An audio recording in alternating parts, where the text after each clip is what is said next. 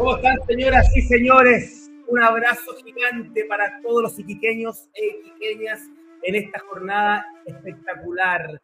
Un evento maravilloso que llega al corazón, por supuesto, y también a nuestra cabeza. Hablamos del Festival de la Ciencia en este espacio eh, que se denomina eh, Los diversos caminos de la ciencia. Bueno, ustedes saben, es un trabajo que se ha hecho ya bastante tiempo, bastantes días. Eh, organiza Proyecto Explora Tarapacá de la Universidad de Tarapacá. Le mando un beso, un abrazo desde, desde mis aposentos aquí en Santiago, pero más conectado que nunca con Iquique. Oye, Vamos a conversar, nos vamos a entretener, le vamos a buscar también el lado B a la ciencia. Cuando uno piensa y dice, oye, pero qué complicada la ciencia. No, no, no, no, no es complicada cuando tenemos invitados de este nivel. Bueno, está, está Lisette por este lado también, está ayudando. Eh, le mando un beso también a ella que está conectada. Un beso, querida. Beso para ti. Está por un lado Soledad González paso a leer de inmediato eh, sus características, sus estudios eh, y su talento también, por cierto.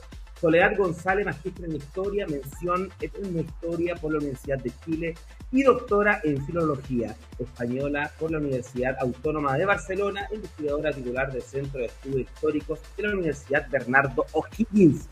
Sole, querida, ¿cómo estás? Hola, Max, estamos bien, muchas gracias. Acá estuvimos pelando antes de cámara, antes de entrar al aire, ¿cierto? ¿Me escuchas? Sí, sí, te escucho, pero te escucho eh, con delay.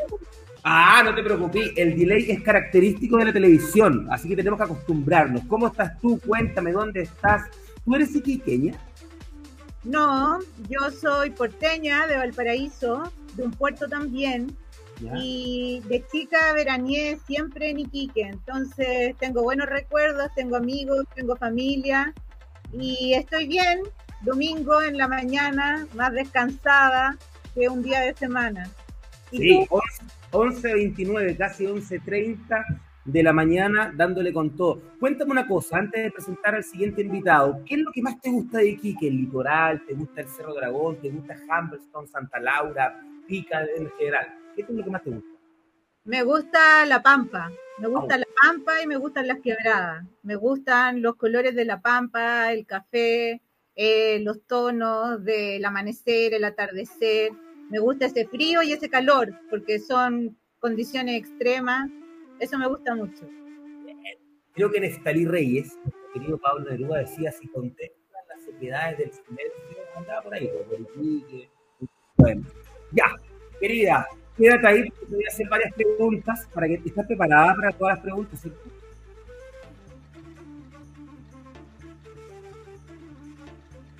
¿Sí? ¿Qué? ¿Estás preparada para todas las preguntas que te voy a hacer? Ah, sí, pues espero. ya, quédate ahí, no te salgas.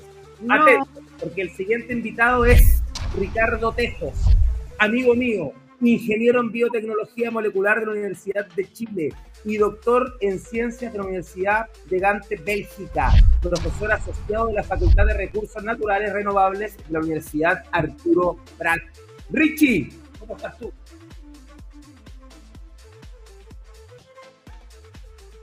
¿Te costó levantarte, Richie?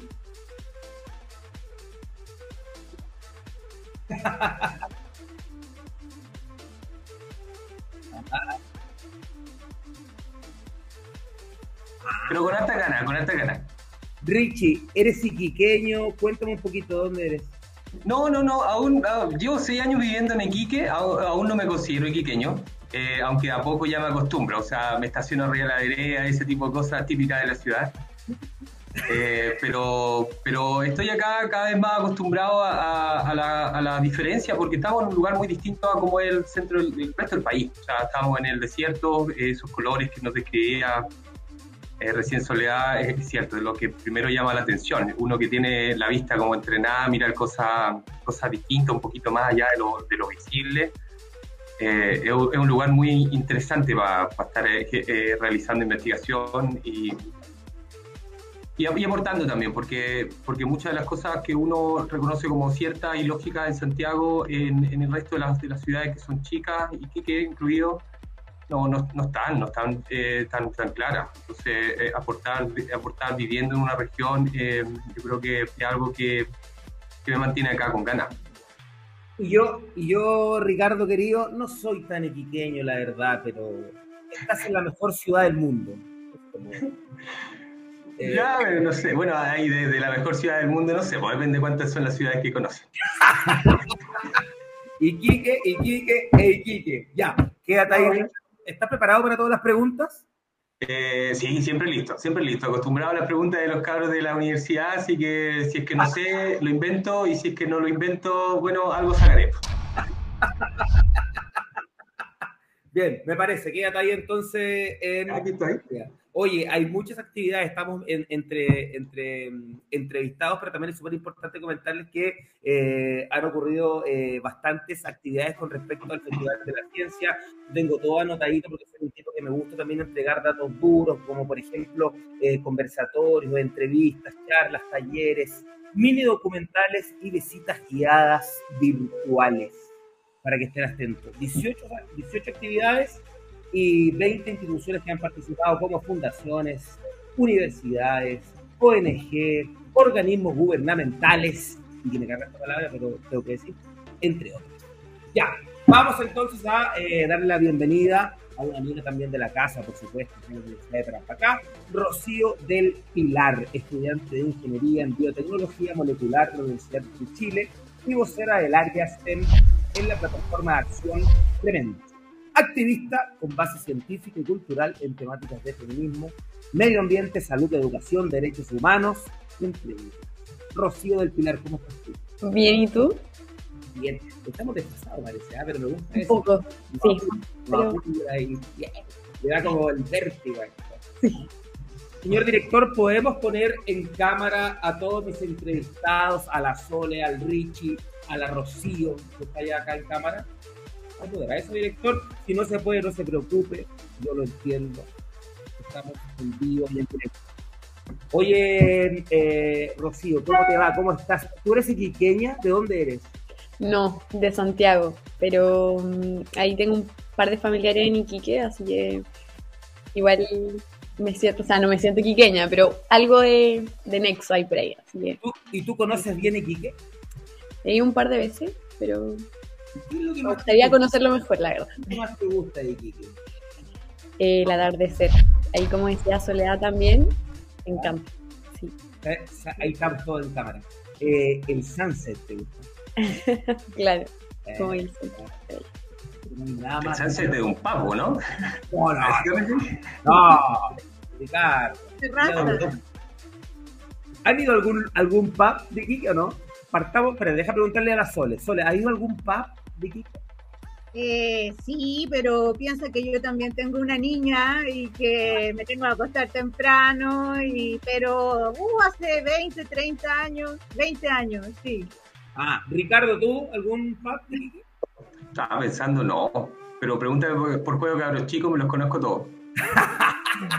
El de las banderas, ¿ah? Claro, ya no hay bandera. ¿Y, y, y, Rocío, tú? ¿Has ido no. No. Vamos a tener que dejarlo para la próxima. Sí. Claro, cuando vengáis para acá, pues Max. No, Oye, los inflables de la playa son sí, repertorio. Ahí para los que tenemos niños y niñas. Sí, oye, acaba de tomar la batuta eh, la Sole y, y, yo quiero preguntarte algo porque yo me siento como niño chico en este festival.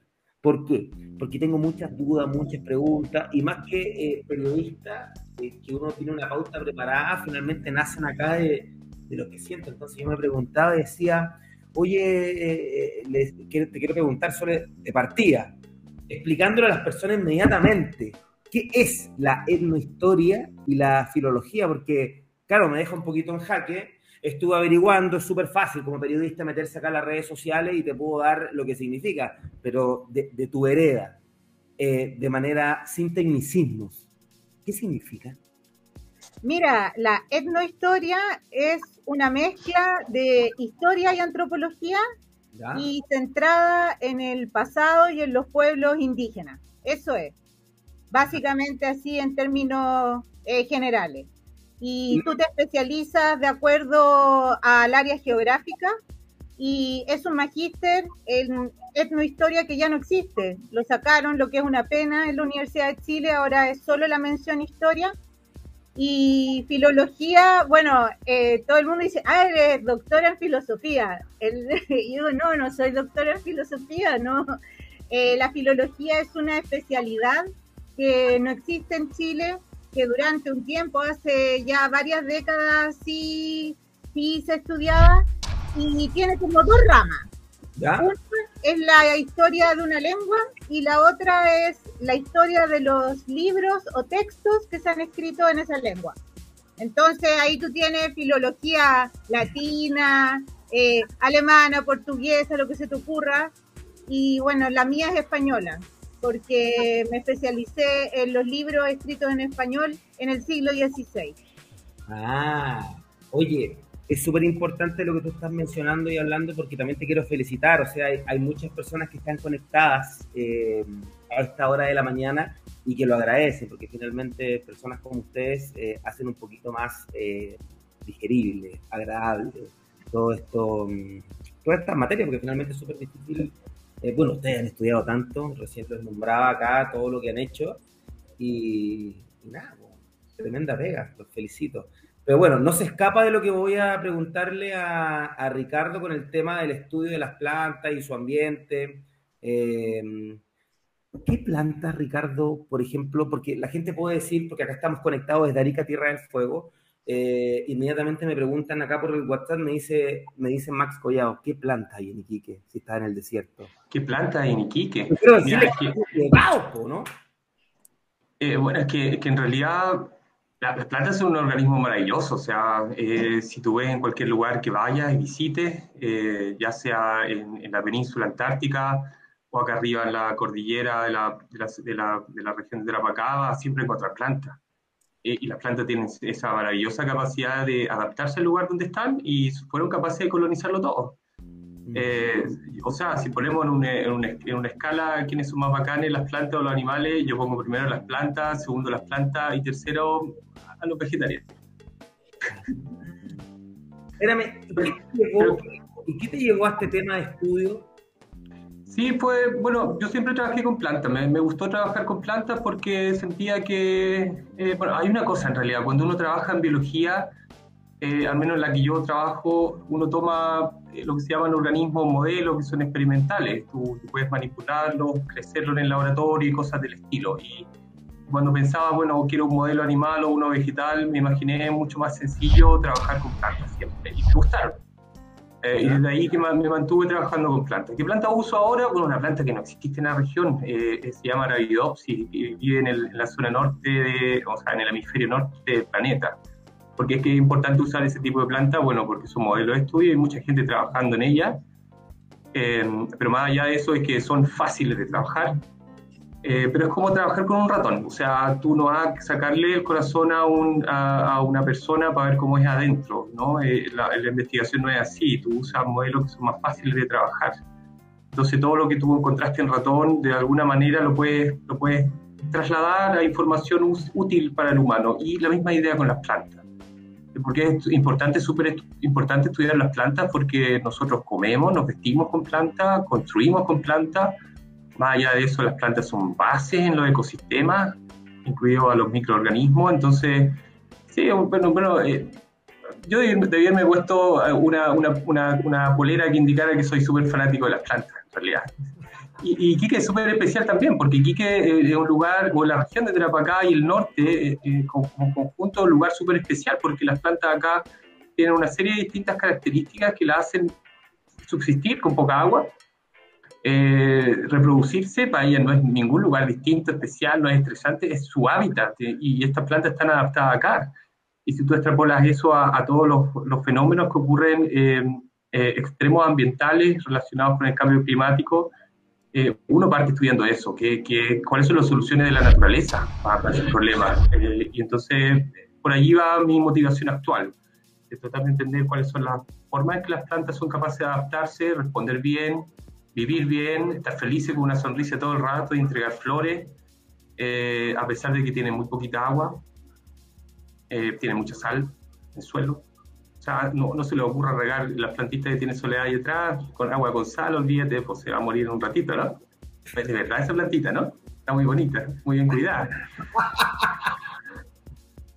Eh, así que eso, por, ese lado, y, en Iquique, claro, la diversidad no es gigante plantar, no es como trabajar con una selva valdiviana, pero sí, eh, sí el altiplano es un lugar hermoso, o sea, si es que alguien viene a Iquique, quédense un ratito en la playa, se tiran un guatazo ahí en Cabancha, pero las zonas más interesantes de visitar en esta región son sin duda el altiplano y la pampa. Son lugares bonitos, los colores son, eh, son impensables en otro lugar. La gente piensa que es la playa, pero hay todo mundo o sea, hay mucha gente que le encanta la playa, pero yo en realidad eh, no me he bañado todavía en el mar. Eso digo todo. Bueno, vamos a abrir. Eh, eh, Rocío, tú no te escapas, así que atenta. Pero lo que quiero decir es que si ustedes, por ejemplo, la Sole, Ricardo, Rocío, en algún momento quieren conversar, levantan la manito, yo la estoy, lo estoy mirando y vamos haciendo un un conversatorio, ¿no? Ahí, hagámoslo natural, pasémoslo bien, es domingo, distendamos, ¿ya? Bueno, vale. En tu tema de la biotecnología, estudiante como Ricardo y todo, eh, pero aparte, eh, no sé si la palabra es paralelo, eh, estás con el tema del activismo, con sentido social y medioambiental, o sea, desde ya te felicito, yo soy un periodista que me dedico también al mundo social, entonces para mí es súper importante aportar. Es súper importante no preocuparse, sino que ocuparse. Así que desde ya te felicito. ¿Cómo influye todo eso, eh, Rocío, en, tu formación actual? Pucha, la verdad es que me ha entregado muchas herramientas como, como estudiante, ha incidido también un poco en mi manera de ver la ciencia, eh, esto de hacer ciencia desde una mirada desde la igualdad de género, desde eh, la justicia social, desde em, el cuidado del medio ambiente, obviamente que influye en los caminos que uno toma, eh, los temas en que uno indaga un poco más dentro de la ciencia como estudiante, dentro de mi carrera.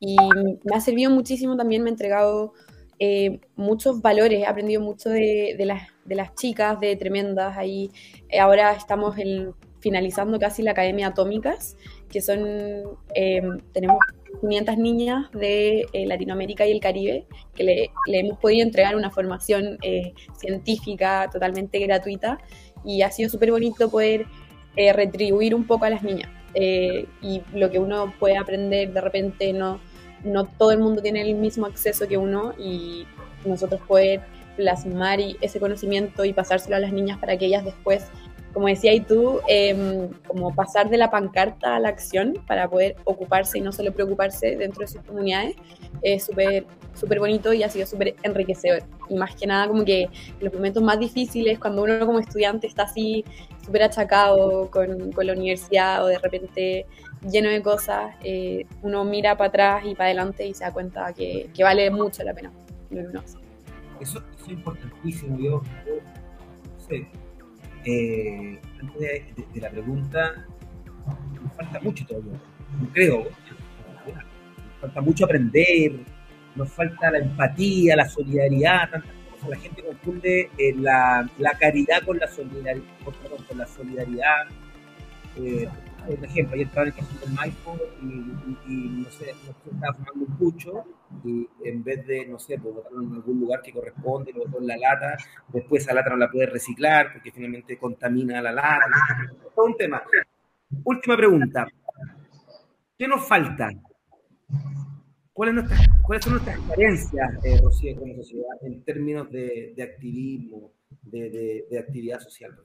Bueno, yo creo un poco es eh, tomar en serio de repente a las generaciones más, más jóvenes, que no solamente em, se les escuche de una manera más condescendiente y que se, se les invite para que den un discurso bonito, sino que de verdad poder eh, escucharlos y, tomar sus inquietudes, porque al final las decisiones que se toman hoy nos van a repercutir a nosotros, nosotras, el día de mañana. Entonces eso es importantísimo. Yo creo que falta de repente la capacidad de escucha, no es solamente eh, decir ya, sí, lo vamos a hacer, sino que ocuparse, no solo preocuparse, como decía ahí. Así que yo creo que eso es muy importante. Muy bien. Seguimos en el Festival de la Ciencia. Pongámosla así, ¿no? como, como si fuese Vértigo, de Canal 3, con mi compadre Martín Carca, ¿se acuerdan? Después vamos a sacar la pelea, muchachos, y vamos a eliminar. No, no, no, no, es mentira. No. Oye, eh, tengo una pregunta eh, me decía, le comentaba yo a mi señora, eh, voy a hacer un, evento, el Festival de Ciencia, específico, los diversos caminos de la ciencia. Entonces yo le pregunté, me decía una pregunta, me dijo, Max, uno, ¿qué es la ciencia? No le supo responder. Dos, ¿cómo esas personas que van a preguntar se fueron por este camino? ¿En qué momento se les ocurrió ser, valga la redundancia, lo que son? Parto por Soledad. ¿En qué estabas pensando? ¿En qué momento se, te activó este bichito por la ciencia?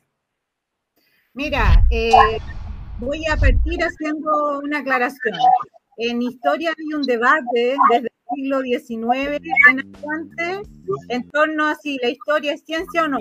¿ya? Porque ciencia es un término que viene muy del laboratorio. Entonces, eh, bueno, yo creo que eh, independiente de que lo sea o no, hay algo que tenemos todos en común. Yo creo que, que los que estamos acá, las que estamos acá, es seguir la evidencia. Eso es eh, fundamental. Acá eh, tú planteas preguntas de investigación, haces una hipótesis y luego eh, compruebas eso con evidencia. Porque tú no puedes decir, por ejemplo, eh, que la lluvia es de color negro, porque eso es una creencia que tienes que demostrarlo. O sea, si lo quieres decir, puedes decirlo, pero otra cosa es demostrarlo. Eso, por una parte. Para que le diga a tu señora respecto a la primera pregunta, que qué es lo que es ciencia. Y lo segundo, cómo me vine yo por el camino de la historia. Eh, a mí me gusta mucho leer, siempre me gusta leer. Eh, yo me crié con mi mamá, que es profesora de historia, y mi tío, que es profesor de filosofía y de filosofía. Y la verdad es que cuando salí al cuarto medio no tenía muy claro lo que quería hacer. Sí tenía claro lo que no quería hacer, y eh, me gustaban las humanidades. entré a historia porque pude probar y la verdad es que me gustó, me gustó harto. Ahora también ahí descubrí que me gustaban otras disciplinas, me gustaba también eh, la antropología, me gustaba también la literatura y por eso seguí un camino más interdisciplinario que era la historia y también la filología. Mm. Oye, eh, a ver, si duda porque todo muy clarito, pero eh, se lo escucha eh, un eco. Podemos solucionar eso. Está bien, vamos a eh, no te preocupes, pero a ver si podemos arreglar eso para que, porque no soy yo, yo estoy acá en, en ay, parece que por ahí va. Eh, oye, Sole, y dentro de todo eso hay anécdota, ¿no? Porque yo creo que eh, la ciencia corre con la estigmatización de eh, lo que tú decías, laboratorio, encerrada, eh, sin salir, bueno, excepto Ricardo que tiene que cuidar a sus hijos y que conoce solo los parques, pero hay anécdota, ¿no? Hay, hay cosas que te han pasado. Cuéntame algo entretenido. Eh, eh, bueno, yo también estoy harto tiempo encerrada, no te creas que yo ando por ahí en la calle, estoy en los archivos, en la biblioteca, es un poco la caricatura de un ratón de biblioteca. Pero eh, algo divertido que me haya pasado, bueno, algo que siempre me pasa, pero no sé si es tan divertido. Ya, bueno, vas acá es mi programa, podemos contar lo que queramos. Eh, que cuando yo digo, oye, sí, bueno, me dicen, ¿qué estudias? Historia. Y yo digo, ah, ¿qué historia te gusta más? Me preguntan. Y yo digo, bueno, estudio la historia de América antes que llegaran los españoles. Y me voy por ahí. Y todos me dicen, buh, la otra vez un taxista me decía, qué fome, no hay historia, eso aquí no hay nada, no está el Coliseo, no está la Acrópolis eh, los griegos, los romanos, ellos sí que tenían historia. y bueno, e, eso se entiende porque tú sabes que la historia antes de los españoles no está en el currículum escolar en Chile, entonces es una, un tema importante pero desconocido. Y bueno, eso es una anécdota que siempre me pasa, eh, pero no sé si es tan divertida. No, eh, está súper bien. Eh, oye, mira, va de los conectados, los Beavers, en el Festival de la Ciencia, Carla Andrea Delgado Iquique, lo mejor de Chile. Estoy de acuerdo contigo, Carlita. Andrea Ávila, Iquique es lo más hermoso. Maritza Jacqueline Hernández Vera, felicitaciones por todas las excelentes actividades de Explora Tarapacá. Bueno, partía mm, eh, con la Sole eh, y también ahora parto con Ricardo. Ricardo, tú, eres un tipo entretenido, Ricardo. Tienes, tu, Pandora no, no sé. bueno, gracias. En un momento Ricardo dijo, voy a estudiar esto, lo que soy, me voy por este camino. ¿Qué pasó? ¿Estabas en no, no, sé que yo estaba tratando de recordar, pero no sé por qué me fui por el lado de la ciencia. Yo creo que eh, fue, fue casi sin querer, porque a mí siempre, yo ahora, ahora como que me entiendo, siendo ya más viejo uno se entiende, uno es, eh, posible uno entender su historia, su, su, historia de desarrollo personal cuando uno la ve en el pasado, creo yo, viviéndola difícil, tomar decisiones y considere cómo, cómo que van ellas impactar sobre tu futuro yo cuando empecé estaba en, la media, dije, bueno, quiero estudiar ingeniería genética y, ingeniería genética no había, habían dos alternativas similares en, Chile. En ese sentido eh, decidí finalmente irme a la Universidad de Chile, que me llamó mucho más la atención, sentía que era una universidad mucho más diversa y entré a la carrera que ahora estudia Rocío. Eh, siento que no me equivoqué, eh, porque por, por, varias cosas. O sea, la carrera científica es, es, distinta y especial. Es una carrera que te llena al alma, pero no te llena el bolsillo. Entonces, que, porque, porque sé que es un trabajo muy intelectual. Entonces, eh, y de hecho está el, motor interno, que es la curiosidad, eh, está siempre ahí dando vueltas. O sea, si uno tiene curiosidad, incluso las cosas más sencillas que, que miras a tu alrededor, eh, le, encuentra un sentido lógico y, que hay, hay un montón de cosas que entender en todas las cosas más sencillas de la vida. O de lo no vivo también, o, de la historia. Eh, la historia a mí también me, encanta la historia, yo no leo tanto probablemente como Soledad, pero sí me gusta leer y tratar de entender mi presente a través de la historia. Eh, ¿Por qué es que estudié finalmente esto? Bueno, me metí en ingeniería en biotecnología, encontré ahí un grupo de gente muy entretenido, la universidad era en esa época también bastante entretenida, no me arrepentí, eh, eh, estando allí mismo tuve las oportunidades de irme, de irme para afuera y ya, bueno, terminé por remarcar mucho más mi personalidad crítica y mi forma de ver la realidad. ¿Hay, ¿Hay alguna anécdota? Sí, me estaba pensando en una anécdota que se pueda contar en realidad. Pero sé que te cuento una anécdota no relacionada con la ciencia, ¿eh? pero más relacionado con el camino que uno puede llevar eh, a través de la ciencia. Pues yo eh, me fui a estudiar a Bélgica, antes de eso pude haberme ido a estudiar a Alemania, dio la casualidad que justo el, el, profesor con el que me fui a estudiar se cambió de laboratorio de, de, un, país a otro. Me fui a Bélgica, pues Bélgica tiene una tradición enorme, eh, centenaria de cervezas, pues ellos producen cervezas más fuertes que el vino. Entonces uno, como latino, llega ya pensando que se va a tomar una cerveza como, como agüita, como la agüita de la cerveza de acá. no. Entonces, después de una segunda, tercera, sé que sin excepción todos los amigos latinos, incluyéndome, em, terminamos durmiendo en el lugar donde estábamos carreteando. Y claro, y claro, finalmente no, no, es una gracia tan graciosa, pero, pero sí, sí, sí, ¿sabes qué refleja esa experiencia? La ciencia eh, te, da la oportunidad de conocer el mundo también eh, y, eso te abre la mente. O sea, incluso moviéndote dentro del país, reconociendo distintas realidades, también te das cuenta, oye, Chile y Santiago no es una buena representación de Chile. Oye, está tu hija. Es, que, quiere ir al baño, pero déjame terminarte la idea. Ah, la, no, pues la, idea, la, onda es que, es que la ciencia te da la oportunidad de abrir tu mente y, reconocer otros lugares para saber y entender el tuyo. También es también es súper importante. Eh, y eso, se me fue la onda, tengo que ir a, tengo que llevar a la niña al baño. Estamos en vivo y en directo. Anda, Ricardo, anda, relájate, tranquilo, vale. Ay, Dios mío. Oye, esto no había pasado nunca en la televisión, ¿no? Qué entretenido. Está grabado, esto fue que ha grabado, ¿cierto?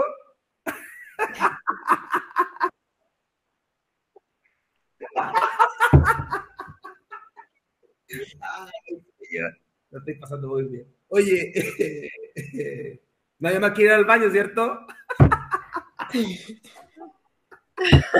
Siempre. Yo siempre quiero ir, pero la verdad es que. ya, perdón, perdón, perdón. Ahora voy con seriedad por el Festival de la Ciencia, por favor. Oye, Rocío, ¿y tú por qué, por qué estás estudiando? ¿Por qué decidiste estudiar esto, Rocío, querida? Mira, igual yo al principio, cuando, igual cuando chica yo tenía una relación un poco de amor-odio con la ciencia, no, no me llamaba mucho la atención, así como típico séptimo, octavo básico. Y también de repente es cuando lamentablemente las niñas como que empiezan a rendir peor que los hombres eh, dentro de las áreas científicas porque no se sienten capaces, porque no está el incentivo de repente por parte de sus profesores o de sus pares. Pero ya después, cuando estaba en la media, me reencontré un poco con la ciencia, me encantó. Y al principio dije que quería estudiar medicina, porque claro, me gustaba la ciencia y el, el nexo, uno siempre dice, ah, ciencia, entonces medicina. Y nada, cuando salí del colegio, eh, tuve un año ahí en bachillerato viendo que me gustaba, que no, y me di cuenta que me gustaba mucho como la investigación, de repente usar como eh, la creatividad para resolver problemas, eh, que eso me llama demasiado, mucho la atención. Así que ahí fue como también conocí la carrera, yo nunca había visto ingeniería en biotecnología molecular dentro de las ferias universitarias, como que nunca lo había como presupuestado. Y, mm, y nada, y entré con, un, con una amiga que tenía, y entramos las dos, así casi que un poco a ojos cerrados, y de verdad que ha sido una experiencia muy gratificante. Em, yo, a mí también me gusta mucho el arte, como aparte, y siento que igual hay un como link en común que uno igual siempre necesita aplicar la creatividad, uno necesita, necesita hacer como busquilla y andar siempre como innovando y creando nuevas maneras de encontrar soluciones, como de repente en el arte que se necesitan nuevas técnicas para, para hacer arte, en la ciencia es lo mismo, y la creatividad, bueno, como decía un poco ahí Ricardo, que si bien no necesariamente eh, uno como científico se va a llenar de plata, por ejemplo, pero es una carrera muy gratificante y súper entretenida. Oye, es muy importante lo que dice, porque, bueno, volvió Ricardo, qué bueno. Eh, Le fue bien. Afortunadamente, eh, hay muchas personas que están conectadas. y también hay que mandar mensajes de, Em, tenemos que educar, porque en el fondo la gente piensa una cosa y, finalmente eh, después se termina encontrando con otra y eso hace que nos reencantemos, nos enamoremos, etcétera. En el caso tuyo, que tú eres una mujer joven, eh, ¿hay experiencias, por ejemplo, eh, hay anécdotas que te ocurren cuando estás, por ejemplo, carreteando? Yo no sé si tú carreteas, pero bueno, en una conversación familiar, oye, ahí está la científica, no sé, pues, ¿qué te pasa? Cuéntanos un, una copucha, pues. No, siempre es como, bueno, en primer lugar, nunca saben que estoy estudiando. Es como, ah, estudié bioquímica, eh, ingeniería, ingeniería civil. Siempre es como, ay, ¿tú qué estudiabas? Y también siempre a la gente le cuesta un poco eh, entender lo que hace un ingeniero en biotecnología molecular, que al final es un biotecnólogo. Y, pucha, la verdad es que carreteando me ha pasado que me preguntan qué estudio y es como, ah, entonces científico loco. Porque la gente siempre tiene este, esta imagen de el científico loco que hace experimentos, que usa la cocina para explotar reactivos y dejar todo lleno de humo. Y no, al final no. Pero siempre me da mucha risa cuando me pasa eso. Eh, claro, de repente cansa. Yo, por ejemplo, que trabajo en televisión, toda la gente me pregunta, ¿cómo es la tonca? Pues está aburrido responder siempre lo mismo. O sea, hay, temas más. Pues. Bueno, ¿quieres saber cómo es la tonca? No. Oye, eh, tengo cositas que leer. Muy bien, eh, Rocío. Muchas gracias por eh, tu testimonio, tu relato. Carla Andrea Delgado. Tenemos mucha y ciencia en la zona norte. ¿qué acciones recomendarían para incentivar la divulgación científica en la región, Soledad? Em, bueno, nosotros, yo hace poco terminé de ejecutar un proyecto Explora, precisamente que era de historia tarapaqueña. Se llama La pequeña gran historia de Tarapacá porque es un libro que puedes leer en dos horas y media y resume 13.000 años de historia. Yo creo que lo primero que uno tiene que, eh, una manera para eh, fomentar la divulgación, primero es informarse, informarse. Y bueno, en historia creo que esa es una buena herramienta. Y luego difundirlo un poco, eh, hacerlo así paso a paso, ¿no? Primero hablar en círculos, luego en colegios. Creo que estas instancias sirven, la charla, eso. ¿Y Ricardo qué piensa? Eh, sí, de acuerdo, con Soledad, yo creo que lo importante es, acercarse a, los, chicos. O sea, cualquier cosa creo yo que uno haga en la temprana edad de cualquier persona va a marcar después. O sea, va a marcar eh, un gusto o va a marcar eh, claramente un disgusto. Pero, pero yo creo que lo más importante es comunicar en etapas tempranas el desarrollo eh, y, eso es a través de los colegios. Yo creo que el, trabajo que uno puede hacer a través de los colegios es bien relevante. Nosotros en la universidad tenemos un plan que a través de Explora también, en el que eh, nos conectamos directamente con, con, colegios regionales, intentamos tener un foco sobre todo con los colegios que están en el interior. Eh, a través de actividades que sean didácticas, porque también uno, bueno, yo, yo trato de tirar la talla, pero que claro, eh, no, no, siempre funciona, y, pero, pero sí lo que funciona más allá de, más allá de hablar, funciona en, en, llevarle cosas de color a los niños, eh, práctica, eh, poder ver cosas que son invisibles, o sea, uno, uno cree que todo lo vivo es macro, pero si tú pones una cosita en una lupa, en una lupa aparece un mundo completamente nuevo, eh, y, eso yo lo practico con mis hijas. Tengo una hija de, de, 3 y una de 8. Y la de 8 eh, le gusta cuando vamos al laboratorio, se mete en, la lupa y, pone cosas debajo de la lupa y la empieza a ver, porque ahí de verdad aparece un, un, mundo de detalle eh, enorme, gigante. Yo creo que la, la, forma de comunicar ciencias es comunicarla en, en, cosas diarias de manera sencilla porque la ciencia tiene esa característica que trata de darle una, una forma a, a, la visión de nuestra realidad, una forma que, que, puede ser rígida en un caso experimental, un poquito menos rígida en caso de la ciencia humana, pero sí una forma lógica, eh, humana también, porque la ciencia por mucho que es experimental y es rígida, también es humana, a, a, fenómenos biológicos que, no, que, no, que nos rodean.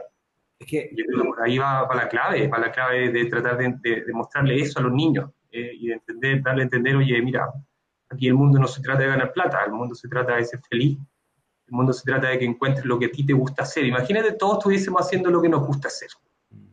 Eh, y, así entonces te encontrarías siempre con gente que está buena, de buena gana en la calle. Eh, chocáis con alguien y te pide disculpas con una sonrisa de vuelta, eso es mucho más agradable, al menos para mí, si me encuentro un billete de 10 lucas en la calle. Ah, yo, creo que un tema tremendamente importante. Señor director, eh, ¿puede, por favor, eh, podemos vernos todos en pantalla? Quiero hacer una pregunta general, solo necesito que levanten la mano. Porque es importante y finalmente eh, en el Festival de la Ciencia también estamos educando. Entonces yo solo quiero que levanten la mano. Les voy a hacer esta pregunta. ¿Lo que ustedes hacen, ¿se sienten felices? ¿Se sienten felices? Perfecto. Eso es súper importante. ¿ah? Yo, yo, por ejemplo, en mi caso, eh, disculpe la autorreferencia, pero yo me siento un futbolista. Yo todos los días me levanto en la mañana, salgo a la cancha, agarro la pelota y me dedico a hacer goles. A veces me va mal, a veces me va bien. Entonces, eh, qué importante eh, hacer lo que a uno le gusta. Hay muchas frustraciones en este país, en el mundo. Entonces, yo les mando un mensaje a las personas que están en línea, que están conectadas, que hagan lo que sienta su corazón, como decía el gran Ricardo de Soto, que en paz descanse. Algo tan sencillo como eso, y banal, y cliché, lo que sientan su corazón. No se estresen con tanto estatus social, banalidades, cosas superfluas. Ya, ese es un tema que lo vamos a abordar en el siguiente programa. Oye, Rocío, y bueno, tú hablado de la región, ¿ah? ¿eh? pero en este caso, como tú no estás o sea, estás conectada con la región, pero finalmente puede dar también una visión como país, ¿no? Que, con esa pregunta que hice, o te la hago de nuevo, querida mía. Sobre cómo divulgar ciencia. Claro. Sí, yo creo que, como decirle ahí al público, que de repente gente que estudia alguna carrera científica y se quiere dedicar un poco a la divulgación, hay que fijarse un poco en el público objetivo y yo creo que la clave un poco para que la gente se reencante y enganche con la ciencia es escalar un poco el lenguaje, porque de repente los científicos somos súper buenos para mm, hablar en tecnicismo, en usar términos que son para una persona que no eh, estudia una carrera científica es súper difícil entender. Entonces uno siempre puede encontrar analogías eh, y poder escalar un poco eh, los temas para que el público pueda entender el mensaje y animarse a, a seguir investigando y divulgando ciencia, que al final es el objetivo, que toda la gente se pueda divulgar ciencia y conocer la ciencia y que se cree como este efecto dominó para que la gente que le gusta la ciencia pueda seguir conociendo de este mundo muy, muy bonito. Sole, ¿en qué parte estás tú de Chile? Sole. Estoy en Santiago ahora. ¿En qué comuna? Ñuñoa. Eh, Rocío, ¿en qué comuna? Yo en Santiago. Santiago, Santiago Centro. En Sí. Yo estoy en Colina, entonces más ratito vienen y vamos a hacer un asado para ver el clásico, ¿les parece? Ya. ¡Ay, qué mala onda! es que está ahí en Iquique, por Ricardo, no llegar. Ya, pero búscate un pasaje aéreo por canje, pues, Max.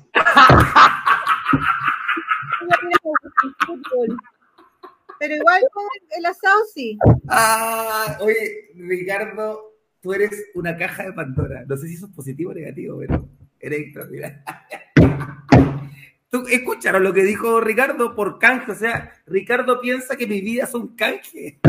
No, no, para nada, por favor, Max, discúlpame si te, si ofendí. Hoy le he pasado bien. Perfecto, perfecto. Ah, ya, ya. Voy con otra pregunta que la tengo anotada aquí en la Ay, Dios mío. Ya, voy con esta. Por ejemplo, yo quiero decirle algo. Yo soy periodista y a mí mi pega es comunicar. Eso es el facilismo de la vida, ¿cierto?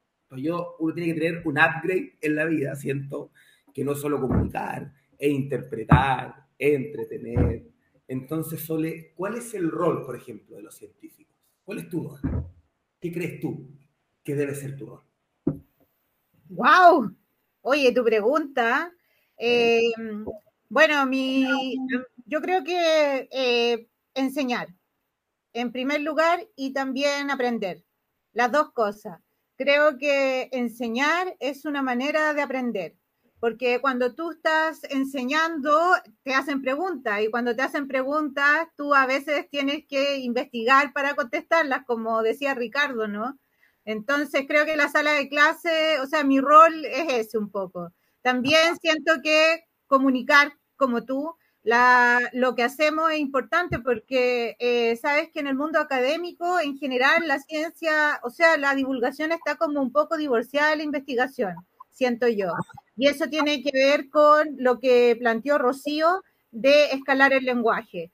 Siento que cuesta mucho escalar el lenguaje para una audiencia más amplia y a veces eso topa, ¿sabes? Topa cuando tú estás tratando de, comunicar algo, de plantear un problema o de, o de generar interés en algún área.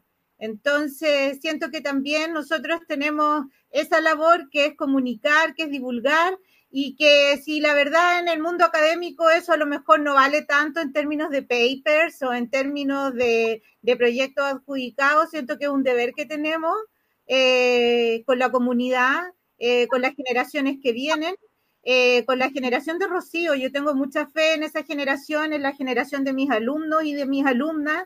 yo siempre les digo que de ellos va a depender el cambio, que en realidad yo siento que ya nosotros estamos un poco como de salida, o sea, Siento que todos los cambios que podamos generar eh, este, dependen de ellos, entonces, y de ellas. Así es que eh, eso, eso siento que es mi rol. Mm. Oye, em, ¿saben qué? Yo, yo dije, ¿les puedo transparentar algo? Yo dije, hoy tengo que hacer un evento, vamos a hablar de ciencia. Dije yo, debe ser como rápido. Ya, la cortita nomás y listo, día domingo, el clásico. Pero lo estoy pasando súper bien, de verdad. Eh, como periodista, finalmente uno, uno cae en el prejuicio. Eh, no pienso que la ciencia es mala, al contrario. Pero, pero qué entretenidos son. son. Se pasaron, de verdad. Estoy feliz. Sigamos hasta las 3 de la tarde. Estoy pasándolo espectacular. Oye, quiero que felicitemos también eh, a Lisette Chévez, que está acá abajo en el lenguaje de señas, pero no equivocarme en la mención. Eh, es súper importante la inclusión. Nos falta mucho crecer como país en el tema de la inclusión. decimos ser inclusivos, pero, pero de la puerta para afuera, así que nos falta mucho. Un mensaje también para todas las autoridades que están eh, en línea. querido Ricardo, para ti, la pregunta que le hice a Soledad, ¿cuál crees tú que es tu rol como científico? Eh, ¿Me puedes repetir la pregunta, por favor? ¿En qué sentido, eh, en qué, sentido el rol? Porque uno como científico tiene muchos roles, o sea, uno como académico ya tiene muchos roles. Eh, ¿Qué tú, qué te nace, tú, tú cuando te acuestas dices, yo tengo que dejarle esto a la sociedad, yo tengo que dejarle esto a mis hijas, ya. Alumnos. Sí, sí. Voy, a separar esas dos cosas. Eh, yo creo que como mi labor profesional eh, concuerdo plenamente con, con Soledad. Eh, uno, ah, yo estoy en contacto diario con, con estudiantes en la universidad, que son chicos jóvenes. siento que cada vez de a, poco me gusta más hacer, más hacer clases de a poco me gusta más comunicar, intentar entregar lo que yo sé y mi perspectiva de las cosas. Eh, intento entregar una forma crítica de las cosas. Yo cuando enseño no enseño a, no, no, le entrego fórmulas para hacer cálculos, sino que le entrego una forma de pensar y les digo, bueno, si necesitas hacer un cálculo, después te muestro dónde hacerlo en Internet la forma crítica de pensar y de ver la vida, creo yo que es, parte de mi responsabilidad con, con, la sociedad que yo toco. Yo creo que todos, todos nosotros vivimos en una burbuja, eh, pero mientras tu burbuja se acerca a la otra, la burbuja se hace cada vez más grande y ese es tu ámbito de acción. Ese es mi ámbito de acción profesional. Yo termino de, de mi ámbito de acción de papá, yo a mis niñas intento entregarles eh, una forma de, de ver la vida simple y sencilla, no relacionado a, lo material, sino a lo que no se ve, pero que es importante. Eh, intento enseñarles esa, esa forma linda de, ver la vida, que yo la adquirí a través de mi experiencia infancia nomás, eh, pero siento que me ha traído frutos sin quererlo y sin buscarlo. Eh, nuestro rol como científico es complejo. nosotros estamos entrenados para tratar de encontrar respuestas a preguntas que uno propio que uno se hace y a veces esas preguntas que uno se hace no tienen que ver con el problema eh, real que, que, la persona ve día a día en su propia burbuja. Em, entonces, nuestro rol es finalmente tratar de aterrizar, eh, aterrizar ese conocimiento. Eh, y creo yo que eso es complejo. Nosotros, nosotros no estamos entrenados para hacer eso, no, no, no estudiamos lo que tú estudiaste, Max. Entonces es complejo, nosotros uno lo aprende y a veces es cosa de ver, bueno, eh, vean por ahí alguna charla que pueda haber hecho yo, vean una charla de un viejo de, de 50, 60 años y van a ver que la forma en que el viejo de 60 años expresa su idea es mucho más clara porque tiene una experiencia detrás. Eh, uno va aprendiendo esas cosas en la experiencia, creo yo, eh, pero de todas maneras, o sea, día a día yo creo que uno puede hacer un mini cambio y si todos tuviésemos actitud eh, todos estaríamos cambiando alrededor, sin importar cuál es la ideología, cuál es la forma de ver algunas cosas. Importante ver, ver la parte siempre positiva de, todo, de todas las situaciones. Yo realmente estoy fascinado porque eh, ustedes podrían cachiporrearse, o sea, Rocío, Sole, Ricardo, podrían cachiporrearse, o sea, y finalmente eh, anteponen ante esta conversación eh, una tremenda humildad, así que eso es muy loable, lo felicito. Y de hecho lo uso en las redes sociales. ¿ah? Álvaro Marcelo Pimentel. Y, por eso no estamos en la tele.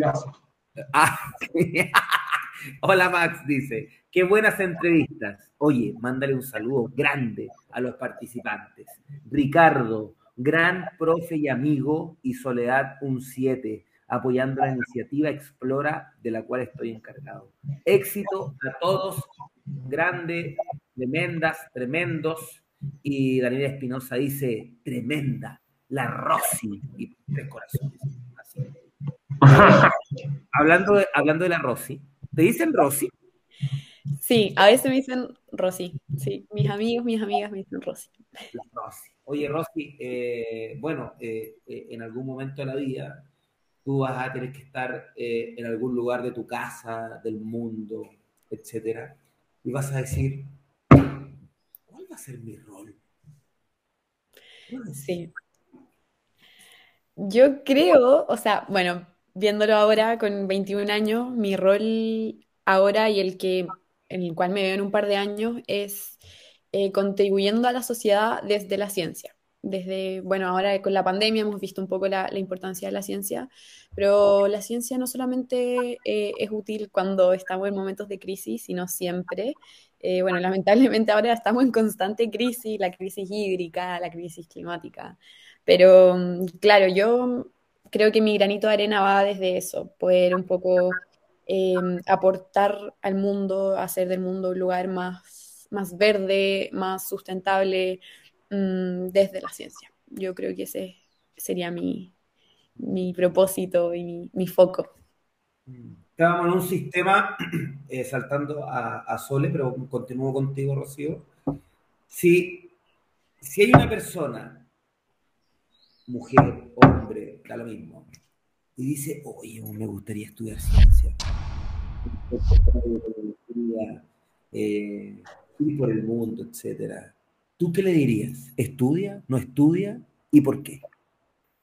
Yo le diría que sí, que si le gusta la ciencia, que, que se lance a estudiar ciencia, aunque acá esté este estigma de, claro, vas a estudiar ciencia y vas a vivir debajo un puente, probablemente si es que te gusta la ciencia, vas a ser un, buen y una buena científica, eh, así que mal no te va a ir, eh, y tampoco hay que medir, bueno, en Chile todo es, se mide un poco desde, desde el éxito, pero como estábamos hablando al principio, hay que medir también un poco desde, desde la felicidad, desde qué tan lleno es uno, como es, el corazón cuando uno hace las cosas. Así que sí, yo creo que el mundo de la ciencia es un mundo muy amplio, súper diverso. Así que de verdad a ese niño, niña, joven que esté viendo, que de verdad si le gusta la ciencia o piensa que, ay, le gusta la ciencia, pero yo no soy bueno o buena, que se lance. De verdad que se lance, que puede parecer un precipicio, pero que al final la caída no... No hay caída al final, uno siempre termina en alto y feliz. Oye, y, sobre todo, em, no solo niños o jóvenes, también los adultos. Totalmente. Las, personas mayores tienen oportunidades en, eh, esta vida, siempre la tienen. de hecho. hecho eh, bueno, yo soy de la PCU, ¿ah? eh, sus exámenes cuando tienen 70, 60 años, así que las personas mayores también están incluidas en esta conversación. ¿Y qué es lo más difícil, Rocío? ¿Qué, qué, más, ¿Qué más difícil de lo que estás estudiando? ¿Qué te cuesta más? Pucha, em, ahora estoy dando un ramo que es bioquímica. La verdad rosa. La verdad rosa. sí, eh, bioquímica. Ahora estamos dando, este semestre me toca dar bioquímica. Eh, es un ramo igual complejo. No es imposible, pero, pero es complejo, pero a la vez es muy entretenido. Entonces siempre hay, hay una relación un poco de amor-odio entre, eh, los ramos y lo mucho que uno tiene que estudiar. Así que, pero no, de verdad que, bueno, y como decías tú, que nunca es tarde para cambiar el, el, camino que uno tiene, da lo mismo le da, uno siempre tiene que hacer lo que a uno le hace feliz. Así que, pucha, a mí me encanta la ciencia y aunque bioquímica a veces me da un poco de dolor de cabeza y de repente en la noche me esté cuestionando como, ¿por qué? ¿Por qué tengo que estudiar esto? Me encanta. Así que siempre hay cosas buenas y malas, pero yo, estudié en la universidad, perdón, estudié en la universidad Arturo Prat, pero una semana. Estudié ingeniería civil industrial. Entonces yo me acuerdo que me siento, por, por el tema del, oye Sole, eh, Ricardo, por el tema de, de, de, la posición social y todas esas cosas que, que, te meten en la cabeza, no mis viejos, pues mis viejos son de origen humilde, al igual yo, y, pero lo que tú ves en tu entorno, erróneamente. Entonces yo estudié el Arturo Prat, y el profe, que no me acuerdo su nombre, dice, la X, cuando pasa para allá, después del igual pasa negativo, no, no, estoy loco, me voy. ¿Cómo que esto pasa para allá negativo? No, chao. Y me fui y finalmente estudié lo que, lo que amo. Así que también ese mensaje es importante para los que están conectados. Pueden pensar que están felices, pero es una felicidad eh, de paquete, ¿no? Eh, eh, no es duradera. Y les recomiendo que estudien. Por favor, no se equivoquen en la vida. voy con la Sole. Sole querida. ¿Qué le dices tú, por ejemplo, a tus alumnos cuando, no, profe, sabe que esto ya hay nomás, no sé? Eh, o la persona que te dice en, alguna junta familiar, eh, oye, Sole, ¿tú me recomiendas estudiar esto? O que está en la duda. Lánzate a la piscina nomás solo. Ya, ¿qué, ¿qué, le digo yo a una persona que me pregunta, que me pide un consejo? ¿Eso me estás preguntando? Sí, ¿qué le dirías tú? Eh, que yo creo que si bien, a ver, como lo dije antes, a lo mejor uno no tiene muy claro lo que quiere, pero uno tiene que tener claro lo que no quiere. Yo creo que eso ya es como un, buen punto de partida. Segundo, que a lo mejor tampoco tenemos muy claro específicamente qué cosa quiero estudiar, pero creo que es necesario tener eh, claro el área. O sea, si es humanista, científico, matemático. Bueno, y, y después de eso, creo que sí te puedes equivocar y que equivocarte es un aprendizaje. Así es que si te equivocas no importa, no pasa nada. También puedes volver a comenzar. Eh, y, y, esas tres cosas, o sea, creo que también hay que perder el miedo al fracaso. El fracaso es una experiencia, el fracaso es un aprendizaje, una oportunidad, y en esta sociedad que es muy exitista, a lo mejor, claro, como lo que te pasó a ti, ¿no? Que, ah, perdiste un año. No, no lo perdiste, no, no lo perdiste, sino que lo ganaste de otra manera, una cosa así. Ese sería como el, el consejo. Bien. Yo, me, me gusta ese consejo porque, al menos en mi experiencia, yo nací con nada, por ende, todo lo que me pasa es ganancia. No sé, si me explico. Eh, oye, Ricardo, ¿es una buena decisión estudiar eh, tu carrera, lo que hacen ustedes o no? ¿Es una buena decisión? O sea, depende, depende. mira, si la vida es larga, eh, si tú te metes en una carrera y te das cuenta que no te gustó, claro, hay muchos factores que uno no considera y que están, no están, están detrás de lo que te va a decir, pero si te, te puedes simplemente cambiar. O sea, uno entra a la universidad con 18 años, pocas veces teniendo claro qué te gustaría, a qué, te gustaría dedicarte. Eh, claro, hay una, hay una estructura de pensamiento bien formada en, el, en la persona a los 18 años, pero, pero todavía queda una enorme proporción de la vida que, que puede ir cambiando la forma de pensar también. Entonces, si alguien me dice, oye, ¿sabéis que quiero estudiar ciencia? yo en lugar de decirle que sí inmediato o que no de inmediato, yo, yo converso, trato de, de, que, de, que, esa misma persona de vuelta me, me, responda. Porque, ¿sabes lo que es importante en esta carrera, así como en otras carreras en la que el dinero no, no, es, no, es, un, no es un fin? Eh, me refiero a que en ciencias, en artes, en, en, humanidades, uno nunca entra porque quieres hacer dinero o dar vuelta al dinero, sino que tú estudias buscando una vocación eh, estar em, eh, claro respecto a eso, de que, eh, de que tú tienes, vas a seguir un camino que puede en algunos momentos ser complicado. Yo, todos mi, todos mis colegas, amigos, estudiamos lo mismo, hay, han habido siempre periodos de, de, cuestionamiento propio. Yo he tenido varios puntos de cuestionamiento y siempre termino diciendo, bueno, está bien, si esto es lo que me gusta, esto es una etapa difícil de la vida y, y, y vamos que lo puedo hacer siempre he pensado, oye, si hubiese estudiado otra cosa, estaría en otro lugar probablemente, o tendría mucho mayor capacidad de, tomar algunas decisiones. Pero, pero sin embargo, creo que fue una buena decisión. En mi caso, he estudiado ciencia y por eso es que siento que si es que alguien manifiesta el interés, sobre todo en esta vida temprano, yo me dedico a conversar y entender cuáles son las razones de vuelta y algo, no sé cómo se llama eso, pero tú cuando tú tratas de sacarle la respuesta al interlocutor a través de su conversación, ¿cómo se llama eso? No sé trato de hacer eso. Porque yo creo, yo creo que eso, eso es lo importante, que, la persona que estudie sea eh, bien convencido, con ganas, y también entender, y es un aspecto muy importante que mencionó eh, Soledad. Eh, no, no, es, no, es, no, es, no es una decisión que, que sea irreversible. Puede ser una decisión hermosa que marque la vida si es que fue acertada. Si no fue acertada, no pasa nada. Puedes empezar de nuevo, una, dos, tres veces, si es que, claro, hay otros factores económicos muchas veces que impactan. Si todos tuviésemos la misma posibilidad en este país, sería sería súper distinto. Obviemos que ocurre eso también, pero en términos vocacionales uno va construyendo la vocación en el camino.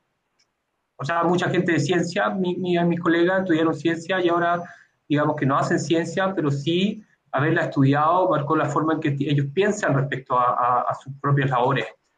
Eh, y, ellos no están metidos en el laboratorio, mm. y menos haciendo ciencia. Mm. Un, un, país, un país rico es un país educado, educación, personas como ustedes que finalmente han entregado toda su vida a eso, así que los felicito. Estamos llegando al cierre, lamentablemente lo estaba pasando bien, es más, estaba conversando, me acaban de escribir como interno mi querido director, vamos cerrando yo, la verdad, a mí, no sé si por ustedes, pero pasó volando. Eh, antes de terminar, eh, palabras al cierre. Sole, palabras al cierre, lo que quieras, saludos, mensaje, crítica, dale con todo. Ah, esto es como eh, mi minuto de descargo. Ya, agradecer a Explora Tarapacá, estamos felices en el Centro de Estudios Históricos de la Universidad Bernardo Higgins, teniendo un convenio de colaboración con ellos, eh, súper contento. Y eh, mi minuto de descargo eh, tiene que ver con el área que yo estudio, historia precolombina.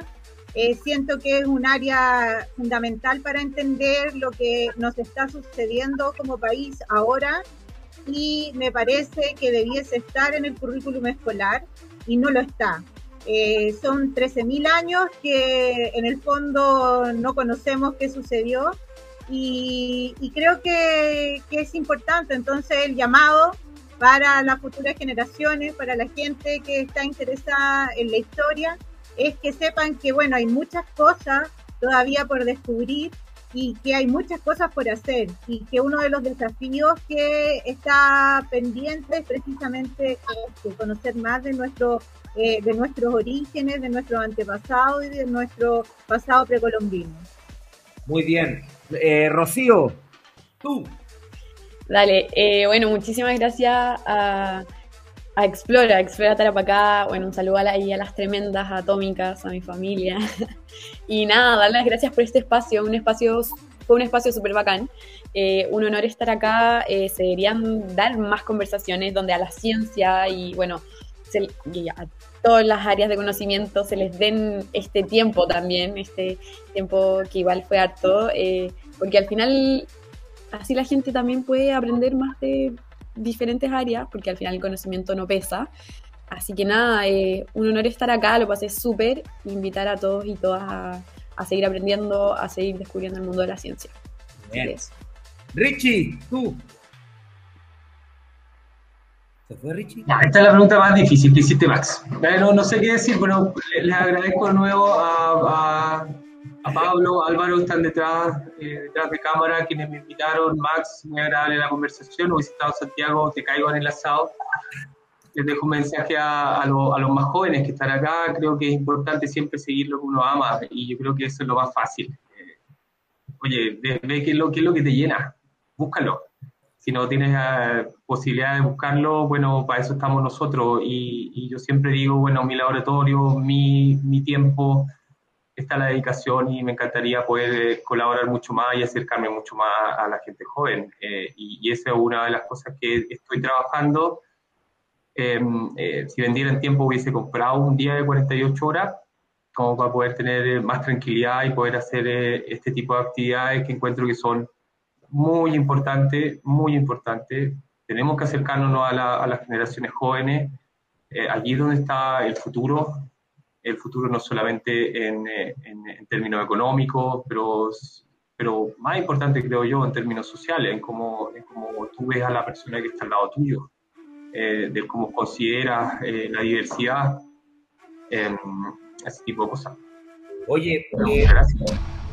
Muchas gracias, Ricardo. Eh, se me acaba de ocurrir algo. Eh, yo voy a conseguir los números de ustedes por interno y vamos a, a, conversar un día en la semana eh, que es conveniente a través de mis redes sociales para que sigamos con, con, con esta temática porque es bastante importante, hay muchas dudas, eh, entendemos que estamos con este programa, eh, no es rápido, pero y, tampoco lento, entonces tenemos que respetar lo que viene a continuación, ahí con saludando la de, de, de Rich, eh, para que conversemos, ¿les parece o no? Entretenido, es bueno. Vamos educando, vamos educando, porque ahí está, ahí está la mejor arma. Educar, educar, educar, vamos a ser un país mucho mejor. Muchas gracias, equipo, muchas gracias por todo. Ha sido realmente espectacular, gratificante. Sole, eh, la Sole, la Rosy, el Richie con su bebé, muchos cariños y no se despeguen de acá de la pantalla porque eh, a, continuación viene el cierre del Festival de la Ciencia en manos de mi jefa, la directora del proyecto Explora Tarapacá. Hablo de queda. ¿Les parece? Y por esto voy a terminar, es súper importante, eh, el nombre del proyecto el Ministerio de Ciencia, Tecnología, Conocimiento e Innovación. Y este de Tarapacá agradecemos su participación. Muchos besos, vean el clásico, los que son de la Cato, lo lamento, los que son del Polo, bienvenidos a un mejor de Deportes Iquique. Los quiero mucho, chao. Chao.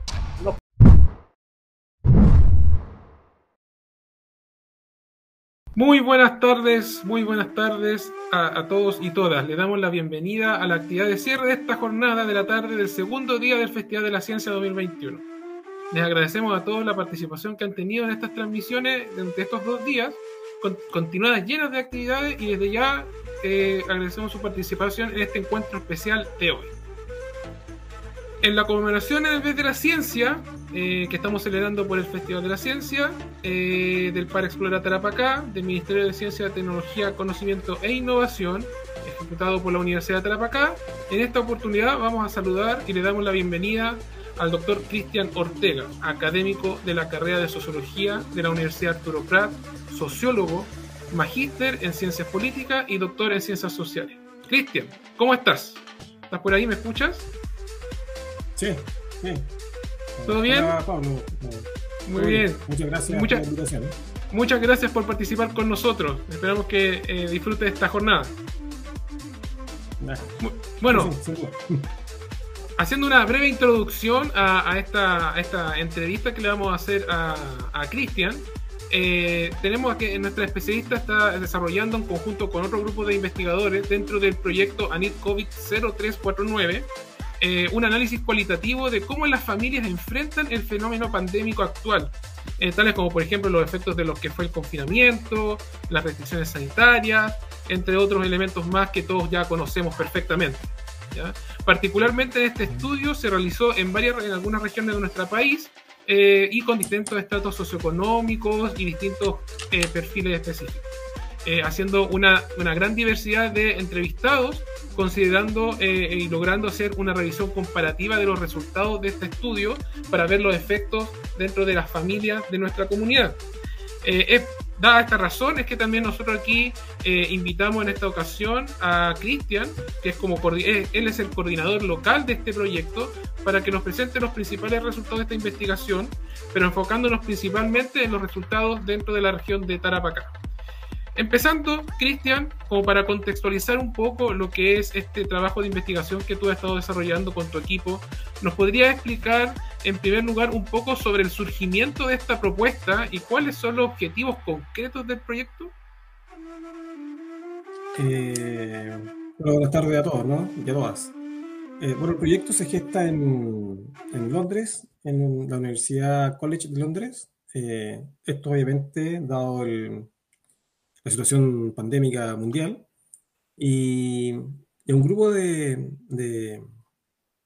de, sociólogas de, esa universidad eh, arman un proyecto sobre familias en tiempo de COVID, ¿no?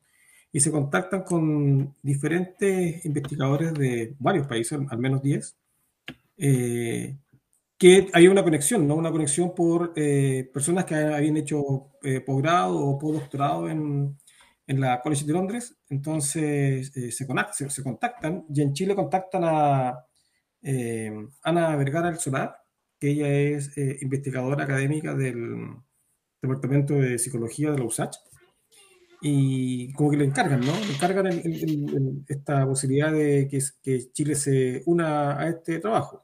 Participan eh, países como Rusia, como Argentina, Estados Unidos, Australia, eh, eh, Pakistán, creo, Suecia, varios, varios países, ¿no? Que son, deben ser como unos 10 o 12 países en diferentes, diferentes lugares del mundo, obviamente, ¿no? Y bueno, y ella, eh, eh, Ana Vergara, se contacta con diferentes personas acá en, Chile, ¿no? Y entre ellos está, estamos nosotros, digamos, la Universidad Arturo Prat, la Universidad de Concepción, eh, en el Departamento de Antropología, la Universidad del Paraíso, en el Departamento de Sociología, la propia USACH, ¿verdad? la Universidad de Hugo Portales y la Universidad, la UTEM, ¿no? La Técnica Metropolitana y se empieza a, gestar, digamos, el proyecto y a participar, digamos, ¿no? En, de esto. Y justo en ese momento, justo en ese momento, el ANID eh, empieza y hace, hace, una licitación, ¿no? El año, el año pasado hizo una licitación para poder estudiar las consecuencias que estaba, que estaba generando la pandemia. Eh, y justo coincidió, ¿no? Nosotros estábamos haciendo un trabajo con, con, el, con esta universidad, con el College de Londres, con todas estas esta otras universidades del, del mundo y, y justo aparece esta licitación de ADIN, el llamado concurso de ANIT. Nosotros dijimos, bueno, ya que estamos en esto, eh, ya que estamos trabajando en esto con, con College de Londres, veamos si, si, si, entramos también al proyecto ANIT. Y por suerte eh, fuimos uno de los, de los adjudicados, ¿no? Hubo, creo, 60 y algo proyectos adjudicados, como de 1.200, no sé, muchos proyectos que participaron. Muchos de ellos orientados al tema de la, de la biología, por supuesto, ¿no? Muchos de ellos orientados al tema eh, eh la, perspectiva, de salud, perspectiva de, de, la epidemiología, y había pocos desde la orientación de las ciencias sociales, y nosotros justo tuvimos la suerte de quedar, ¿no? Eh, bueno, ahí también hay mucho mérito de la gente de la USACH, eh, que tienen una, una, vasta experiencia en temas de familia, no así tanto nosotros, pero al final se generamos sinergias, ¿no? Para poder postular y, y ganar.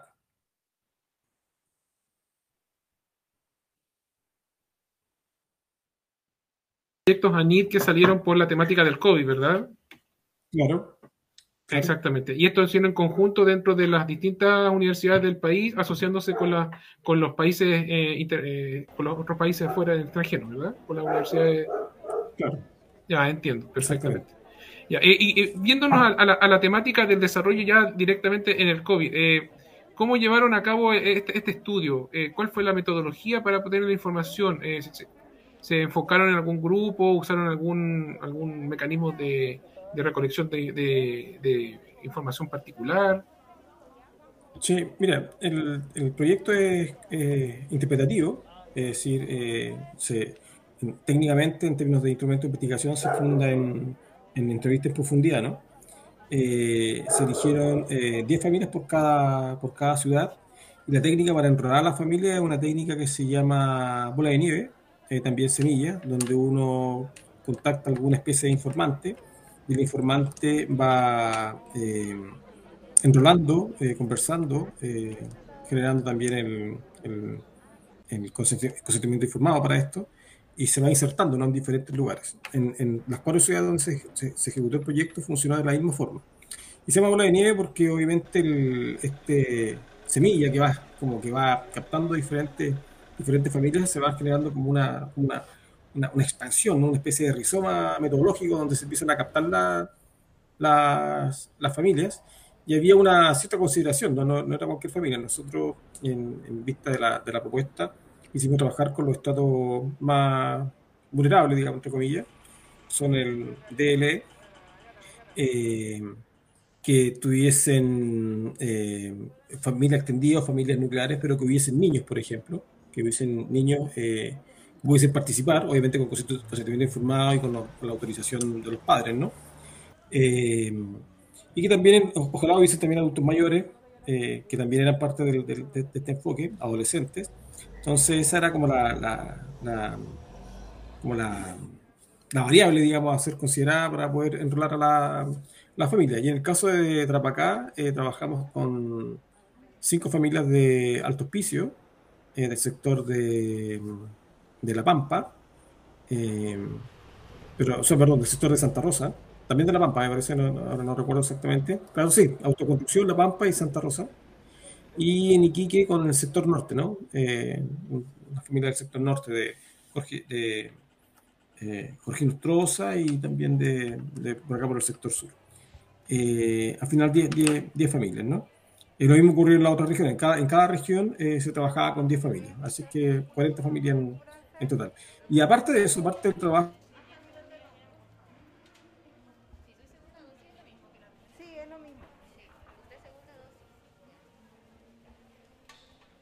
Eh, eh, ¿Me escuchas, Cristian? Ah, tuvimos ahí un inconveniente técnico.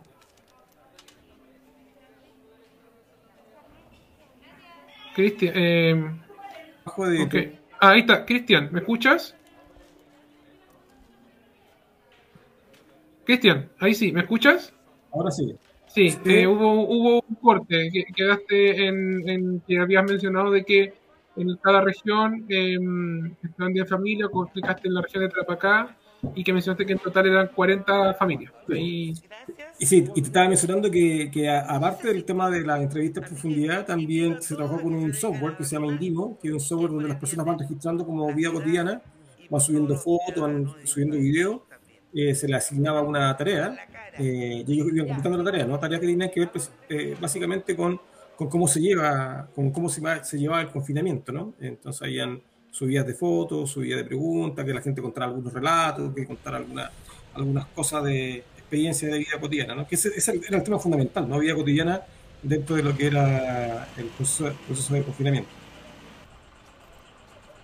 Y dentro, y dentro ya considerando todo este, este, este margen, este, esto, esta, esta data recolectada con toda esta familia y, y, el sistema que utilizaron, en términos generales dentro del país, ¿cuáles fueron los, los resultados principales que obtuvieron? Y en detalle a lo mejor si Tarapacá se destacó en algo en particular que lo, los distinguió dentro de las otras regiones. Mira, eh, no hay, no hay muchas diferencias de orden geográfico, de orden identitario o de orden cultural, eh, más allá de que hayan obviamente diferencia entre lo que puede ser Tarapacá, Valparaíso, la región metropolitana o Concepción. ¿no? El proyecto no, no, no, tenía contemplado inicialmente, es una cuestión metodológica, ¿no? Eh, tenía contemplado inicialmente poder pesquisar algunas diferencias de orden, de orden eh, cultural o identitario, ¿no?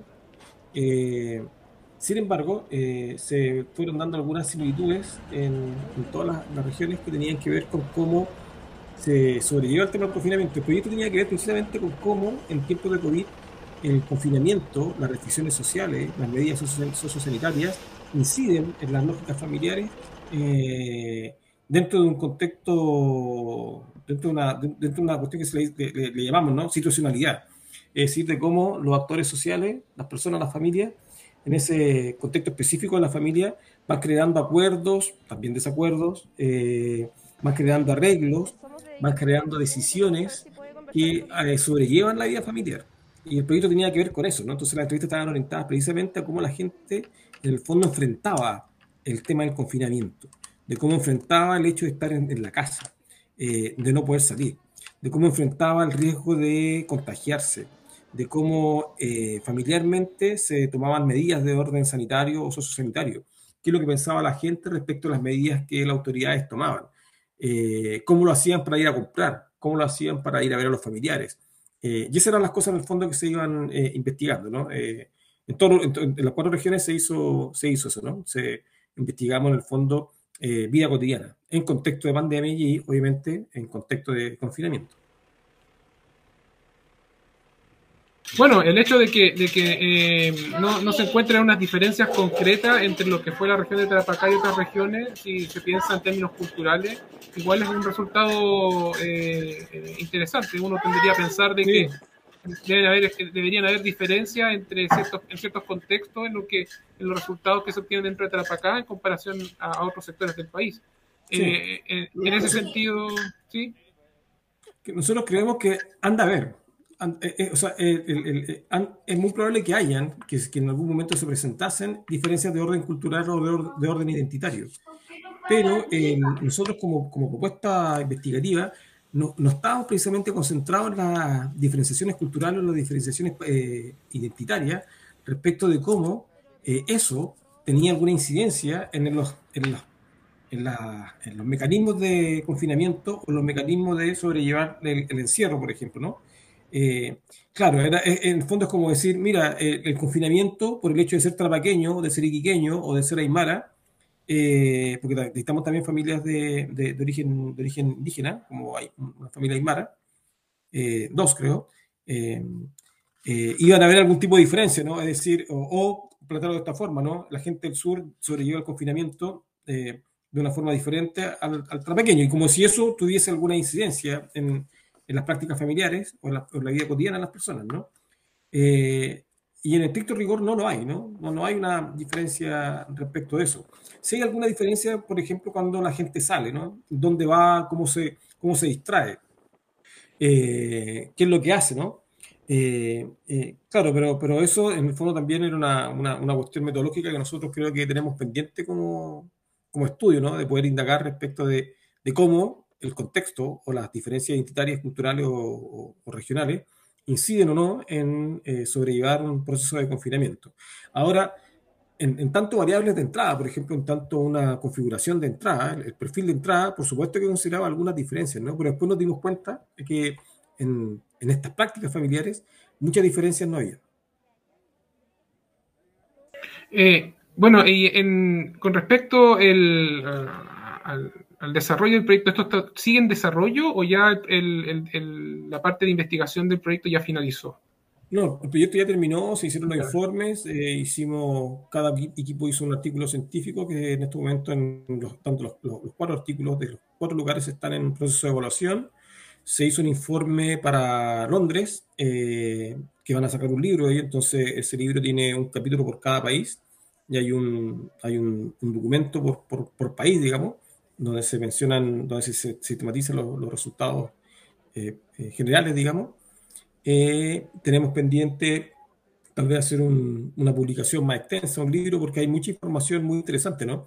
Como son, como son entrevistas, y son entrevistas de orden interpretativo, de orden cualitativo, hay muchas historias, ¿no? Hay muchas cosas interesantes puestas en esa, en esa entrevista. Y nuestra intención es de poder eh, expresar esas entrevistas sin mucho filtro teórico o sin mucho filtro metodológico y mostrarnos cómo la gente habla, no dar voz a las personas a través de este libro y que la gente en el fondo pueda, pueda, eh, pueda aparecer en el texto sin que haya una mediación muy, muy pesada o muy técnica respecto de alguna disciplina en particular, ¿no? como podría ser la antropología o la sociología. Entonces, es más bien un libro como de relato, y eso en el fondo es el, próximo desafío que tenemos como equipo, ¿no? Pero la cuestión investigativa, la cuestión táctica, ¿no? La, cuestión de andar haciendo de, la entrevista, eso eh, ya lo hicimos, ¿no? Eh, ya, ya, fue.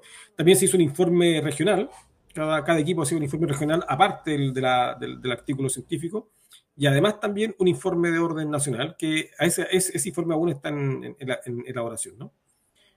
Y, una vez que estos ya estén diseñados, esto va a quedar a disposición, la comunidad podría acceder a estos datos eh, como para eh, saber si, por ejemplo, cuáles eh, las conclusiones y los resultados de forma más en específico. Ya, perfecto. Sí, eso va a estar en, algún momento. Va a estar. Es público en todo caso, claro que aún no está en ninguna plataforma eh, formal, digamos, ¿no? Donde uno lo pueda descargar. Pero en algún momento se va a hacer. Eh, yo imagino que en el caso nuestro lo, lo, podemos instalar en la propia página de la, de la UNAP. Eh, pero aún no hemos coordinado bien el tema de subir los documentos a, a la web, digamos, ¿no? Al, al, al, cibermundo, cosa que alguien, no sé, en el Google coloque informe COVID familia entra para acá y que el, documento esté en PDF y lo pueda descargar fácilmente. ¿no? Eso aún no, no, no, hemos hecho esa, esa, parte. ¿no? Además que también está pendiente el informe nacional que está en, yo creo, prontamente a ser entregado a la, a la NIT. Ya, perfecto, perfecto. Y en, términos, así como en términos específicos, el, el, la conclusión o el resultado más específico y concreto que se pudo haber extraído del, del estudio, ¿cuál, ¿cuál sería? Eh, Mira, nosotros acá en acá, en vista de, de todo lo que fuimos recabando, eh, primero hay una cuestión de, eh, esto yo creo que son como los resultados principales que nosotros pudimos pesquisar acá, ¿no? Eh, primero hay una cuestión que hice referencia a cómo la pandemia desestabiliza lo que en, en ciencias sociales llamamos orden social, ¿no? La pandemia genera un caos, generó un caos, todavía incluso, ¿no?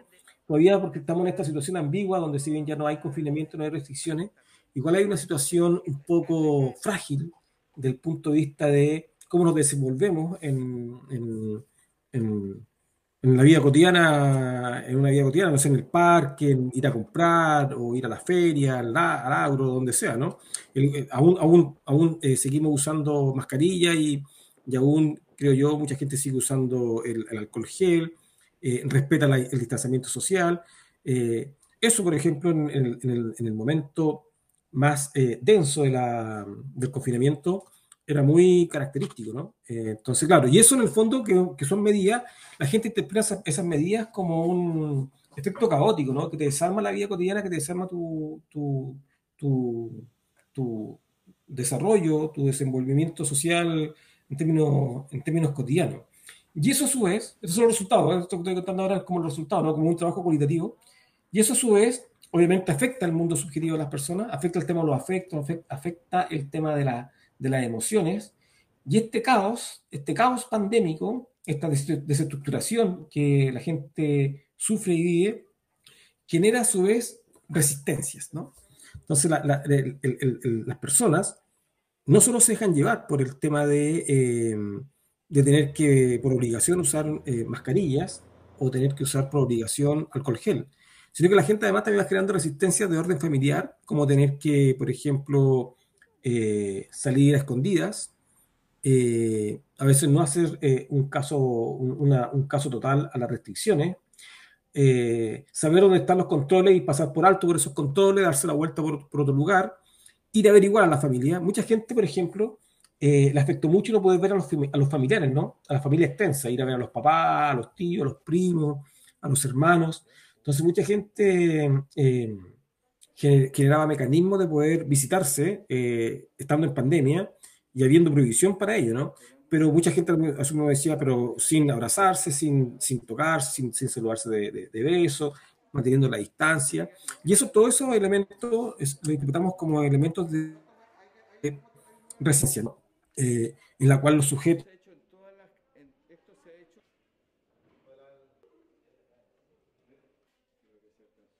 a las restricciones. Sí. Y eso tiene una cuestión súper interesante, que es que en todos los discursos, no solo, no solo, no solo nosotros acá en Iquique, sino que todos los discursos eh, apelaron a lo importante que es la familia. Entonces el concepto de familia se idealizó, ¿no? Esa es la, esa es, esa es la concepto, ¿no? Hay una, una idealización de la familia en contexto de pandemia y todo gira en torno a eso. Entonces, ante la gente, ante la pandemia, la gente salía y obviamente llegaba tarde y comía solo, ¿no? O, o, o no comían, por ejemplo, los jóvenes, o la gente que tenía que trabajar mucho, ¿no? Entonces, la gente que trabajaba ya no, no iba a la hora de almuerzo, no va a la hora de almuerzo a, a, a, almorzar, por ejemplo, ¿no? Sino que la gente almuerza en el, en el centro, con los colegas, claro. solo, donde sea. Entonces, no había, se perdía ese asunto como de lo, de lo familiar y la pandemia lo rescata. Y toda la gente, cuando decían, bueno, y la, el tema del confinamiento, ¿tiene algo positivo? Sí, hemos vuelto a juntarnos, decían, ¿no? Hemos claro. vuelto a, a, comer rico, hemos vuelto a, a, estar todos juntos en la mesa. Y, eso, y ese, ese tipo de cosas genera eh, una forma de eh, idealizar a la familia, que además también tiene una cuestión re interesante esto, porque todos los discursos neoliberales, los discursos eh, más conservadores, siempre apelan, eh, como en, este, en, esta, en esta falsa cuestión de la crisis moral, que la familia se pierde, que la familia está en crisis, que, la familia, que las familias se van a quebrar. Y hay un montón de argumentos bien conservadores y bien, y, y, y, y bueno, conservadores, para no, meter más, más juicio, sobre eso, ¿no? Pero la pandemia, en el fondo, eh, desechó todo ese tipo de hipótesis, ¿no? En el fondo, la pandemia eh, reconstituye, reconfigura, vuelve a resignificar la cuestión familiar. Eh, y eso es muy interesante, ¿no? Porque claro. también es, es, renegar todo el discurso eh, conservador de la crisis de la familia. Y sabes que eso tenía varias cosas. Nosotros descubrimos ahí como tres elementos en los cuales se funda esa resignificación de lo familiar y que es el tema del comer, el comer, no importa el que comer, sino lo importante es el comer, ¿no? Claro, el comer claro. como una reconstitución de lo familiar, el jugar, también es importante, y, y- y el, y- el jugar tiene varias connotaciones de orden psicológico, ¿no? Pero también obviamente de orden social, y la gente se vuelve a reagrupar en función del juego, y, el- y mucha gente plantea eso al principio de la pandemia. Al principio de la pandemia hubo como una, como una apreciación bastante mm, amable y feliz respecto a lo que era el confinamiento, porque estas cosas entraron ahí y nosotros justo hicimos nuestro trabajo en ese momento, ¿no? Y el otro es el tema del cuidar. Y el tema del cuidar también la gente empieza, se, se dio cuenta, ¿no? De lo necesario que era cuidarse, cuidar a los otros, cuidar a los seres queridos. Y eso en el fondo fueron estos pilares que, por una parte, idealizan a la familia, pero por la otra también hacen, con- configuran como estas prácticas de resistencia, ¿no? Y eso es bastante interesante porque al final la subjetividad se, se pone en, en- en juego, se reinstala y, y al final eh, eh, todo está, este elemento como de crisis, de supuesta crisis de la familia, en realidad no son tales, ¿no? Eh, la familia es una institución que sigue más vigente que nunca. ¿no? Claro, la- el COVID llegó a, revolucionar y mover las aguas en, en varios aspectos. Sí. Eh, tenemos algunos comentarios, por ejemplo. eh, bueno, Waldo Palacio, que es también parte de nuestro equipo, Ah, sí. envía un- unos saludos a ti, Cristian. colega. que está- está- exactamente, que te da mucho gusto en escucharlo. También tenemos a Susana, que eh, dice que, es- que es necesaria una investigación de esta clase. La pandemia fue sin duda una experiencia extrema mundial y debemos rescatar aprendizaje acerca de cómo la enfrentamos y cómo influye en nuestro cotidiano y familiar. O sea, es definitivamente nos dio vuelta el paradigma completo. Y en ese sentido, y dado el tiempo, una, brevemente, una la última pregunta, eh, para cerrar. ¿Tú qué recomendaciones le darías a las familias de Tarapacá para enfrentar este nuevo proceso que estamos viviendo de transición, donde estamos experimentando la reducción de las restricciones, el regreso a la, norma- a la- a la normalidad, por decirlo de alguna forma? ¿Y cuáles tú crees son los desafíos que se vienen pronto, ahora, en estos próximos meses? Bueno, yo creo que hay varios desafíos. Yo obviamente no, no, no, no podría dar, eh, pero bueno, pero yo creo que existen desafíos estructurales, por ejemplo, de parte del gobierno, de poder, eh, de poder seguir manteniendo cierto control.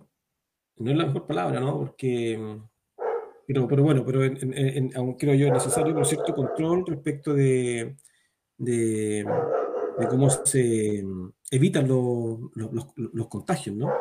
Eh, Claro que eh, son, eh, eh, todas esas prácticas de control que, que el Estado va a tomar siempre son bastante impopulares, ¿no?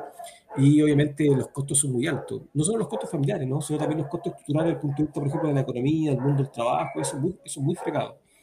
Eh, claro, y, y eso es, y ese es el mayor riesgo, ¿no?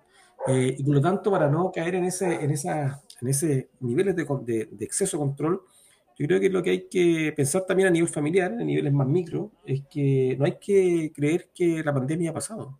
Yo creo que eso es como lo fundamental, ¿no? Y lamentablemente, lo digo lamentable porque obviamente no es muy feliz andar todo el tiempo con, con mascarilla cuando uno sale a la calle, ¿no? Pero creo yo que hay que seguir manteniendo algunas, algunos eh, mecanismos, procedimientos, eh, prácticas de, cuidado. Eh, obviamente el proceso de, de- de- vacuna, de las vacunas aporta mucho, ¿no?